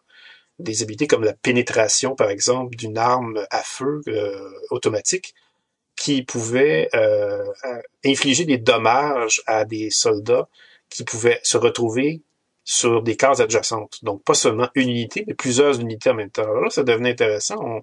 On, avait un autre aspect stratégique qui pouvait entrer en ligne de compte selon l'arme qui était utilisée. Euh, ces, ces, ces, ajouts de réalisme-là que John Hill, le vétéran qui a créé Squad Leader, je dis vétéran parce que John Hill euh, était peut-être euh, pas un, auteur de jeu très prolifique, mais il était à fond euh, et très très sérieusement impliqué dans les jeux de guerre. il était considéré comme un grand spécialiste par les, les amateurs. Tous ceux qui connaissaient les jeux de guerre connaissaient John Hill comme étant, je dirais, un maître en la matière. Alors quand, on, quand il a créé Squad Leader, euh, son, son, son système qu'il avait créé a vraiment donné une espèce de bouffée d'air frais au monde des jeux de guerre, à un point tel que euh, on commençait à se demander s'il n'y aurait pas plus de gens qui s'intéresseraient aux jeux de guerre. Parce que le jeu en tant que tel qu'il avait créé, non seulement était plus réaliste que les autres, mais il était plus efficace dans sa durée et dans euh, sa simplicité, si j'oserais dire, parce qu'un jeu de guerre reste complexe, mais Squad Leader est parmi les plus simples. Euh, preuve en est que euh, le jeu a connu un succès assez fort pour que ceux qui étaient des experts des jeux de guerre puissent vouloir un autre jeu qui était plus musclé. C'est comme ça que Advance Squad Leader est apparu. Quelques années plus tard, on va dire, dans les années 80. Euh, pour répondre justement à ce besoin-là. Parce que les premières copies de Squad Leader se sont vendues quand même très fortement, en 2500 copies en l'espace d'un an. Et euh, c'est 100 000 copies du jeu qui se sont vendues au cours des, des années suivantes, à vrai dire, des 10 années suivantes. Les, il y a eu 100 000 copies de Squad Leader qui sont vendues.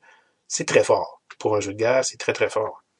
Euh, et puis, euh, ben, ça, c'est sans compter les suppléments qui se sont, qui, sont, qui se sont annexés à ça ensuite. Et, euh, parce que, bon, c'était Avalon Hill qui était à la barre pour ça. Alors Avalon Hill n'a pas hésité du tout à, avec sa revue de General à entretenir la frénésie pour Squad Leader et les gens qui ont joué à Squad Leader et qui faisaient aussi du jeu de société plus familial ont réussi finalement à importer les principes de Squad Leader pour faire d'autres jeux de société qui sont encore plus accessibles. Squad Leader, pourquoi il est influent?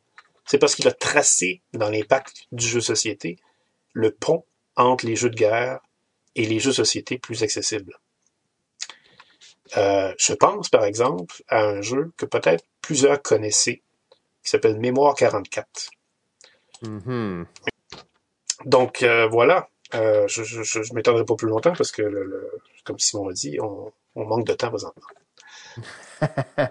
Mais oui, euh, Squad Leader, effectivement, un jeu que je joue un peu à Advanced Squad Leader, jamais joué à l'original, mais t'as l'impression quand t'apprends les règles qu'elles sont toutes tellement logiques que le jeu s'apprend relativement facilement. Oui. Euh, c'est ça en fait. Et là, dans le fond, pourquoi est-ce que c'est logique? C'est parce qu'on a vu tous les jeux qui ont suivi cette tendance-là, qui ont utilisé des règles très similaires à, euh, à Squad Leader. Donc, ça a comme tracé le chemin que c'est les règles des jeux de guerre pour le commun des mortels sont imbriquées dans, dans Squad Leader pratiquement et la façon dont le jeu avait été, euh, ben, que dans la façon dont les règles ont été écrites. C'est dans Squad Leader d'ailleurs qu'on a vu pour les premières fois les fameuses règles de ligne de vue. Ouais, exactement. Qu'on réutilise maintenant euh, souvent dans les jeux de simulation de combat parce que c'est vraiment fondamental, une ligne de vue. Quand, vous voulez viser quelqu'un avec une arme à distance, il euh, faut tenir compte des obstacles qui peuvent être là. Donc, euh, c'est une autre contribution qui a vraiment influencé les jeux de société. Magnifique. Alors, Advanced Squad Leader, et on va, on va continuer deux ans plus tard maintenant. Euh, peut-être le dernier jeu dont on aura le temps de parler aujourd'hui. On va voir comment, comment ça s'organise la suite. Est-ce qu'on a, est-ce qu'on va avoir le temps d'en parler, tu penses? D'un autre jeu. Ouais, c'est ça. Alors, on avait un jeu sur notre liste là, qui est vraiment à la fin, puis je sais que Pierre, il a mis le paquet quand il a parlé de Donjon Dragon. Il a rajouté un comme de 15 minutes dans sa chronique juste pour être sûr qu'on se rende pas au dernier jeu. Mais bon, euh, peu importe. On va y aller avec le, le, le jeu dont on va parler maintenant. Alors, c'est on parlait de bon de, on était dans la simplification euh, de, des jeux de guerre. Eh bien là, on, va parler d'un d'un des jeux probablement les plus complexes qui a jamais été fait. Certaines personnes seraient prêtes à dire que c'est le plus complexe. Euh, en tout cas, dans les dans les plus complexes. Puis quand vous regardez sa cote de complexité sur BGG, euh, c'est assez élevé. J'ai rarement vu des jeux qui dépassent le 4.5 de complexité. Euh, donc, alors, comment raconter cette histoire? Il s'agit, bon, sans, trop de, trompettes et fanfares, il s'agit du jeu sorti en 1979, Magic Realm de euh, Richard Emblem. Emblem, Richard Emblem. Alors, Magic Realm, gros, on a parlé de Donjon Dragon au début de l'épisode. Ben, Magic Realm, c'est un peu la réponse du monde du jeu de société à Donjon Dragon. Pratiquement mettre ça comme ça. Un jeu qui va se jouer de 1 à 16 joueurs, dans lequel les joueurs vont incarner des aventuriers qui vont euh, tenter de battre des monstres, d'aller chercher des trésors, de devenir des guerriers, de rencontrer des populations, de commercer avec, en fait, de faire, bref, tout ce qu'on peut faire dans un jeu euh, de, de cap et d'épée, de médiéval fantastique. Euh, bon, jeu excessivement massif, je vous invite à aller voir d'ailleurs des photos du matériel, c'est quand même assez hallucinant comme jeu. Euh, donc, on, se projette euh, en 1976. Emblem commence à travailler, bien entendu, il n'y a pas de surprise, chez Avalon Hill. Euh, ce gars-là, c'était un programmeur de satellite, mais là, finalement, il s'en va commencer à travailler comme développeur chez Avalon Hill. Et dès 76, dès son arrivée dans la revue de General, on va se replonger un petit peu parce qu'on a parlé Avalon Hill, de General, c'est des thèmes qui vont être récurrents on est avant l'Internet. Les gens, ils communiquent avec eux de façon euh, très, très lente et difficile. Parler avec. Voir des jeux qui ont 12 euh, 000 reviews sur BGG avec 5 000 commentaires sur le jeu, c'est impensable d'être dans cette époque-là. On est dans une époque où il y a des revues qui sortent chaque mois, chaque trois mois, et c'est comme ça que les gens s'informent. Avalon Hill était une très grosse compagnie, mais aussi euh, entretenait beaucoup son marketing en publiant une revue, un magazine de jeux de General. Donc ça, c'était une des façons, euh, en fait, c'était la seule façon pratiquement que les gens avaient d'avoir de l'information sur ce qui se passait chez Avalon Hill. C'était juste pour, pour se remettre un peu en contexte. Alors déjà à cette époque, on parle que Emblem, le nouveau développeur qui vient d'arriver, travaille sur un jeu sur la guerre civile, un jeu monstrueux, en fait un géant, un jeu géant, euh, map de 22 par, par 28 avec 2000 counters, 2000 petits morceaux de carton.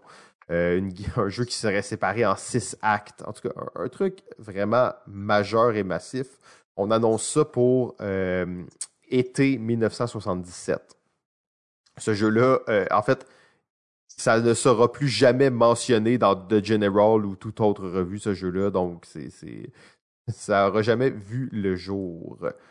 Euh, mais bon, peu importe. À ce moment-là, on voit quand même Avalon Hill, qui est spécialisé dans les jeux de guerre. Bien entendu, Donjon Dragon, on a parlé. Les jeux fantastiques, médiéval fantastiques, Sword and Sorcery, c'est populaire. C'est là, Avalon Hill veut mettre sa main là-dedans, veut avoir un jeu. Commence même à faire des sondages dans leur revue, à savoir quel genre de jeu fantastique vous aimeriez. Donc, il y a un peu de, petites questions qui se posent là-dessus.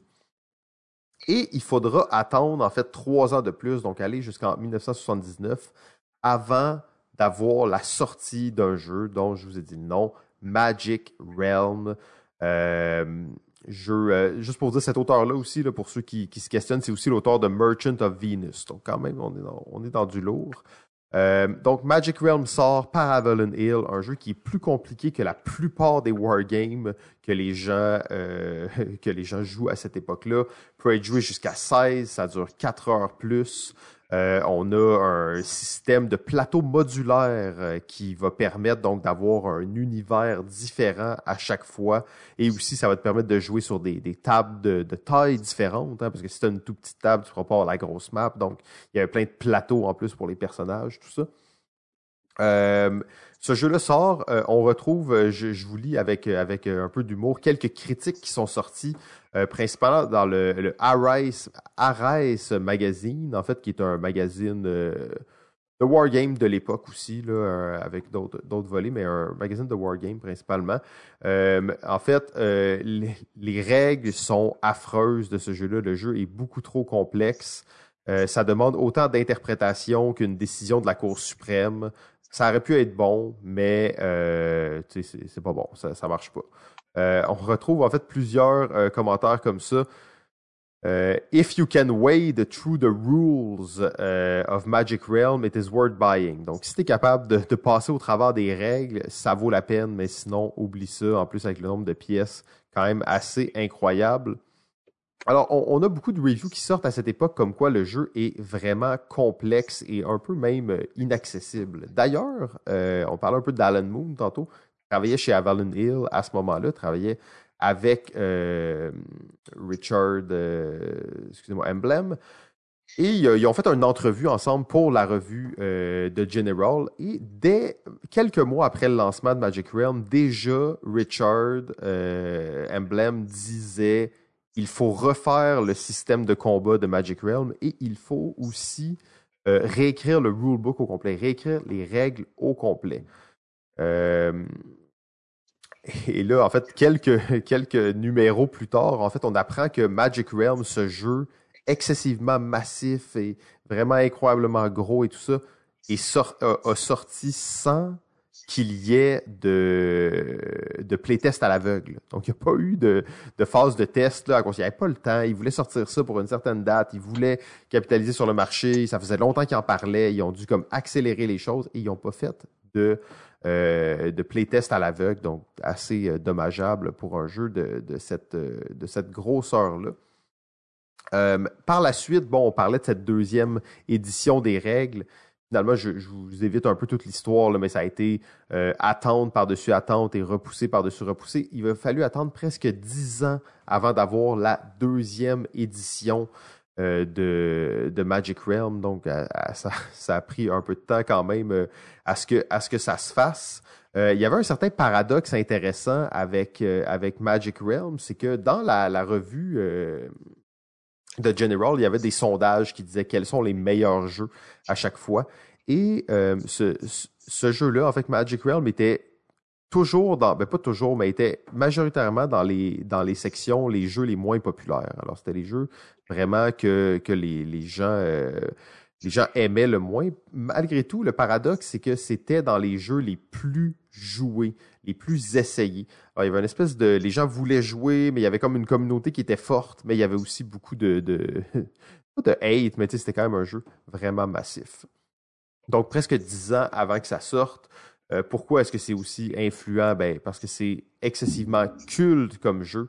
Ça a permis de, sortir un, jeu monstrueux aussi. Euh, une des mécaniques intéressantes dans le jeu de Magic Realm, c'est qu'au début de la partie, tu décides euh, comme je vous disais au début, il y a plusieurs choses que tu peux faire dans le jeu, tuer des monstres, accumuler des trésors, euh, aller parler à des, locaux, faire du commerce, tout ça. Euh, faire du commerce, je sais pas à quel point, mais bon, aller dans des avec des NPC. Et au début de la partie, tu vas choisir en fait comment tu veux gagner la partie. Donc tu dis moi je mets deux points là-dedans, je mets un point là-dedans, je mets un point là. Je pense que cinq points tu avais à répartir. Et donc comme ça, tu pouvais personnaliser un peu le type d'objectif que tu allais faire dans ton jeu. Euh, ça rappelle étrangement euh, la mécanique complètement inutile dans le jeu Tales of the Arabian Night où au début de la partie, tu choisis combien de points ça te prend pour gagner. Dans Tales, il n'y a pas euh, vraiment d'impact sur, ta façon de jouer. et bien entendu aussi au niveau de l'influence, ça rappelle beaucoup un jeu comme Mage Knight, qui est un jeu encore une fois très complexe. donc quand même assez influent. Pierre, je te passe la parole. Ben, c'est une merveilleuse introduction. Écoute, je m'attendais pas à ce que tu en fasses une euh, si élaborée. C'est intéressant. Euh, oui, effectivement, l'influence de Magic Realm est indéniable. Euh, pour vous penser, Simon parlait de Mage Knight tout à l'heure. Ben, Mage Knight, c'est probablement le jeu qui ressemble le plus à Magic Realm. Et s'il y en a qui vraiment ne jurent que par Mage Knight, eh ben, ces gens-là ne vont absolument pas du tout rester indifférents à Magic Realm parce que c'est vraiment le squelette, ou peut-être pas le squelette, je dirais la version alpha de Magic Realm. J'ai le goût de jouer à Magic Realm. Là. Euh, comme, tu regardes ça, t'es comme, je veux faire une partie. Est-ce que c'est bon? Eh ben, Magic Realm, c'est un jeu absolument étonnant. Parce que il réussit à vous transporter dans un monde fantastique médiéval, comme Donjon Dragon réussit à le faire, sans avoir besoin de maître de jeu. Et il réussit à le faire beaucoup plus que Mage Knight aussi. Euh, parce que Mage Knight, ce qui arrive, c'est que vous êtes vraiment pris dans les euh, calculs à plus finir de quelle carte vous allez jouer, dans quelle séquence, pour essayer de vous tirer d'affaire devant un obstacle que vous allez essayer de vaincre. C'est technique, là. C'est très technique. C'est hein. très, très technique. Magic Realm va éviter ça parce que le hasard va être au rendez-vous, mais attendons-nous, ce n'est pas un hasard qui va être punitif et qui va être euh, vraiment euh, injuste. Euh, il va être là, mais il va être là simplement pour doser le jeu qui pourrait être beaucoup trop intense s'il y avait aucun hasard. Le principe de Magic Realm est donc comme Mage Knight, c'est-à-dire que vous avez des aventuriers qui vont se promener jour et nuit, comme dans Mage Knight, et qui vont essayer de faire des missions, comme dans Mage Knight, pour faire des points, comme dans Mage Knight, selon les missions qu'ils ont faites. Donc, euh, quand je parle selon les missions qu'ils ont faites, eh ben, euh, ça peut être vraiment combien de monstres ils ont tués, euh, ou euh, combien, euh, je sais pas moi, de trésors ils ont cumulés, combien de sorts magiques ils ont appris? Parce que vous pouvez avoir de la magie dans, Magic Realm. Forcément, le jeu s'appellerait pas comme ça sinon. Bien vu. Là, juste pour te dire, là, tu disais aux gens, vous allez jouer le jour et la nuit. Euh, juste vous dire que dans ce jeu-là, c'est séparé. C'est pas le jour et la nuit, c'est que tu joues sunrise, birdsong, daylight, sunset, evening, midnight. Oui, ben en fait, c'est séparé en comme six parties différentes de la journée. Oui, exactement. Euh, mais Night va être moins détaillé là-dessus. Euh, il y a 28 jours à passer dans Magic Realm. Alors oui, ça dure longtemps.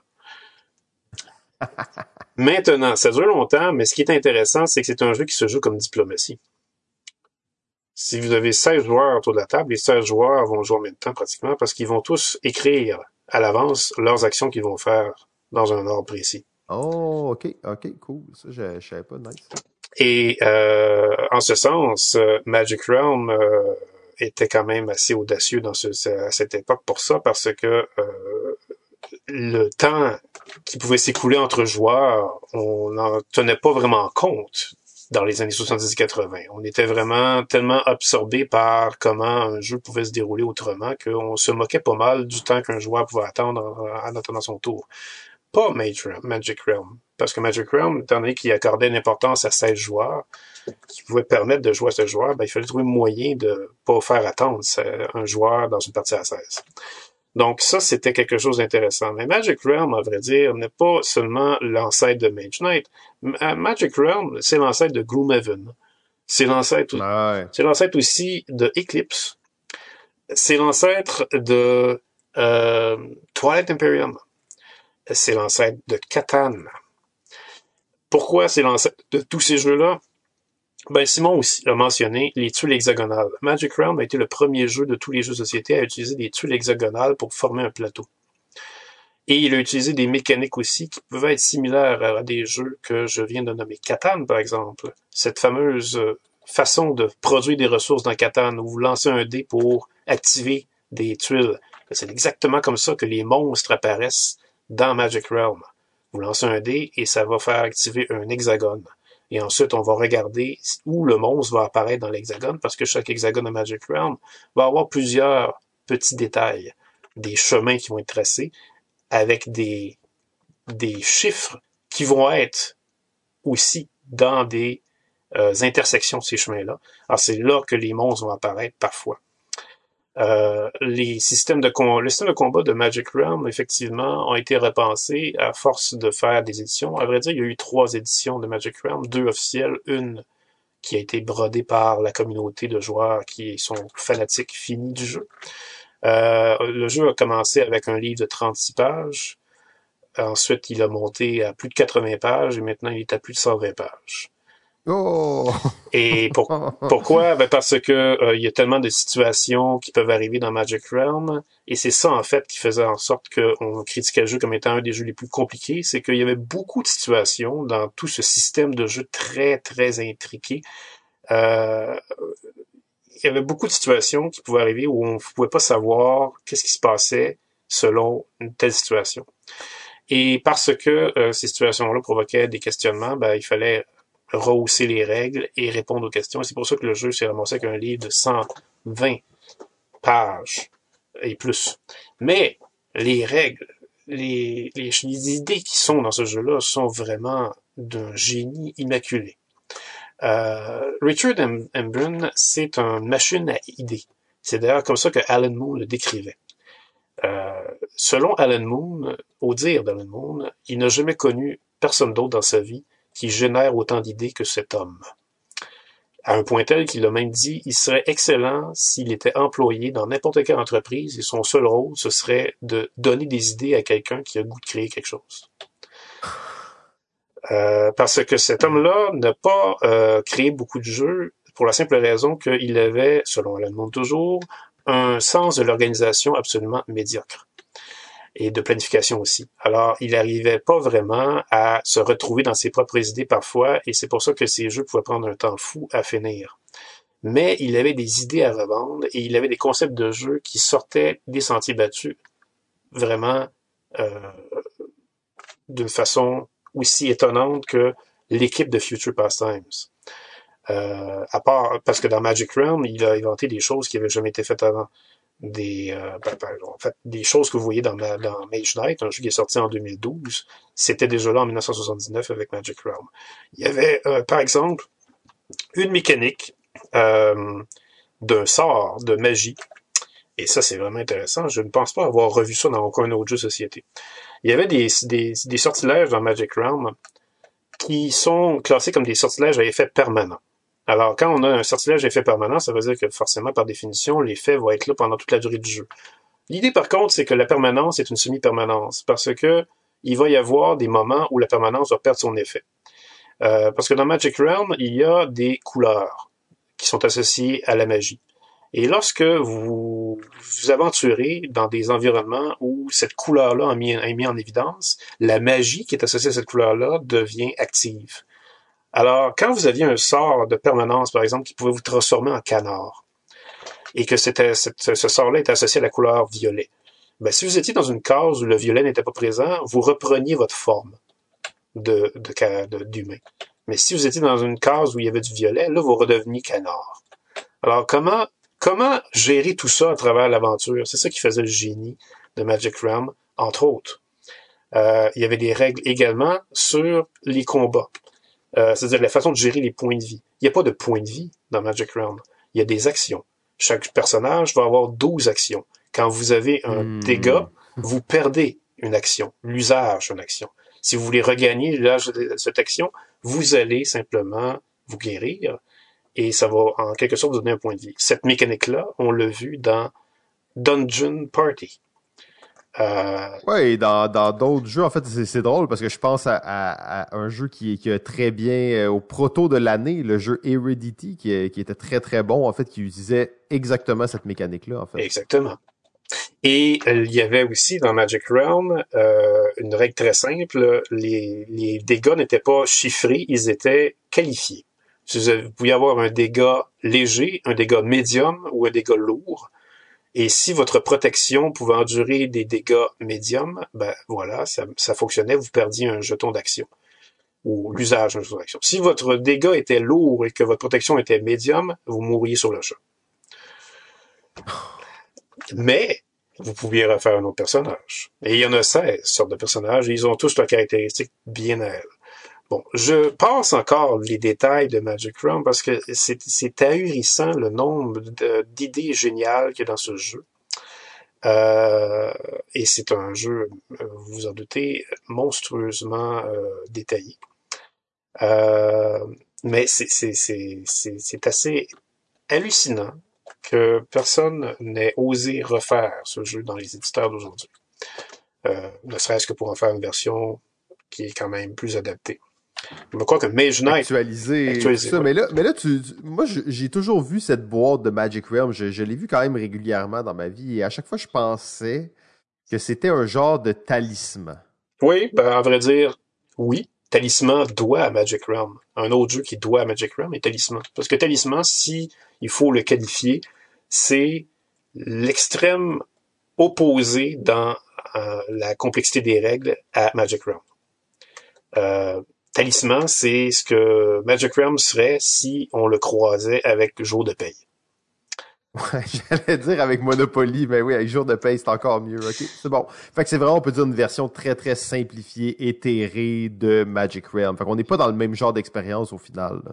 Non, absolument pas. Ce que Talisman a essayé de faire, c'est de conserver l'essence de Magic Realm dans l'aventure euh, vraiment carré de sable, parce que c'est ce que le Magic Realm a fait aussi. Il a inventé le style de jeu carré de sable. Et ça, C'est fou, parce qu'on parlait de le, le premier jeu à l'avoir fait. C'était quoi? C'était un jeu qui est sorti récemment, là, mais... oui, euh, en fait, euh, Xia est un jeu carré de sable. Xia, euh, qui est un jeu finalement de science-fiction. Legends of the Drift System, plusieurs ici peut-être le connaissent, où vous avez un vaisseau spatial qui se promène et qui peut devenir agressif ou pacifique, marchand si vous voulez, marchand et maraudeur. Qui, Ben oui, Merchant and Marauder. euh, ça c'est Et là, on est quand même tous des jeux qui sont pas mal plus tard dans l'histoire. Oui, exactement. Magic Realm a inventé un style qui est arrivé, qui s'est développé beaucoup plus tard dans les années ensuite. Euh, et c'est à ce point que c'est pour ça que ce jeu est une pierre monumentale dans les jeux d'influence. Euh, maintenant, est-ce qu'il est aussi incontournable que Cosmic Adventure et que Donjon Dragon?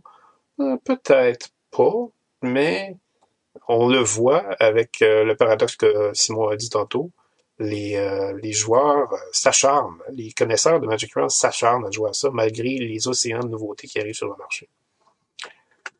Oui, ben, tu sais, la, dernière fois, on parlait de nombre de joueurs. Peut-être que dans ce cas-ci, on peut pas dire que, c'est un jeu qui est dans l'imaginaire collectif, c'est pas Boggle, c'est pas Uno, mais le, le culte est très fort chez un petit nombre de joueurs, ben, un petit, un nombre de joueurs euh, quand même plus petit. Et l'impact que ça a eu sur, euh, ben, en fait, l'inspiration que ça a apporté sur d'autres designers. Euh, c'est assez phénoménal. Tu as nommé d'ailleurs beaucoup d'exemples qui permettaient de, voir ça assez facilement. Oui, exactement. Donc euh, voilà pour le cinquième jeu euh, qui fait le tour de ce qu'on avait aujourd'hui. Oui, je pense effectivement, comme tu l'as dit, ça fait le tour de ce qu'on avait aujourd'hui. Euh, si on veut éviter d'atteindre le deux heures. Alors, Pierre et, Simon, c'est un nouveau duo. On essaye quand même de garder ça le plus concis possible. Euh, ça nous aura pris comme huit saisons avec JF, amener ça à un temps raisonnable. Mais là, on- nous, on, on explore des choses. Fait qu'on éventuellement on fera des épisodes qui ne durent pas deux heures, surtout que surtout qu'on a 50 jeux à vous présenter. Moi je pensais qu'on allait en présenter 10 par épisode. Fait que en tout cas on est on, va, se, on va se pratiquer, mais euh, je pense que c'était vraiment intéressant. Surtout Dungeon Dragon, il y avait des choses à dire. Euh, et là, on, est dans une période de 5 ans, hein, on se rappellera. Dungeon Dragon, 18-29. D'ailleurs, Pierre, tantôt, tu disais que Magic Realm était le premier jeu à utiliser des hexagones. Euh... Ben, c'est des tuiles hexagonales, parce que les hexagones existaient dans les jeux de guerre sur des plateaux, mais des tuiles hexagonales. C'est sûr que 18-29 utilisait des tuiles hexagonales, mais c'était quand même un, un jeu, un petit jeu euh, ouais. Hein. Ben, c'était pas vraiment un plateau modulaire, je dirais. C'est ça, effectivement. Ça, c'est, ça, c'est clair que ça, je trouvais ça assez intéressant de voir un plateau modulaire hexagonal euh, en 79. On a tendance à croire que c'était pas le genre de choses qui se faisait. Euh, Cosmic Encounter, Squad Leader, Magic Realm, alors quand même, toute une époque pour le jeu. Euh, mais bien entendu, on parle des jeux les plus, influents. On va voir que dans les cinq dernières années, il y a eu des, titans qui sont sortis. Mais euh, c'est toujours excitant de contempler l'histoire euh, qui nous précède, puis d'avoir des frissons en le regardant. Oui, tout à fait. Sur ce, mesdames et messieurs, merci beaucoup. C'était l'épisode 2 de la saison 10 de Balado Ludique. on se revoit la semaine prochaine pour la suite. Pierre, je te souhaite une très bonne journée. Réciproquement.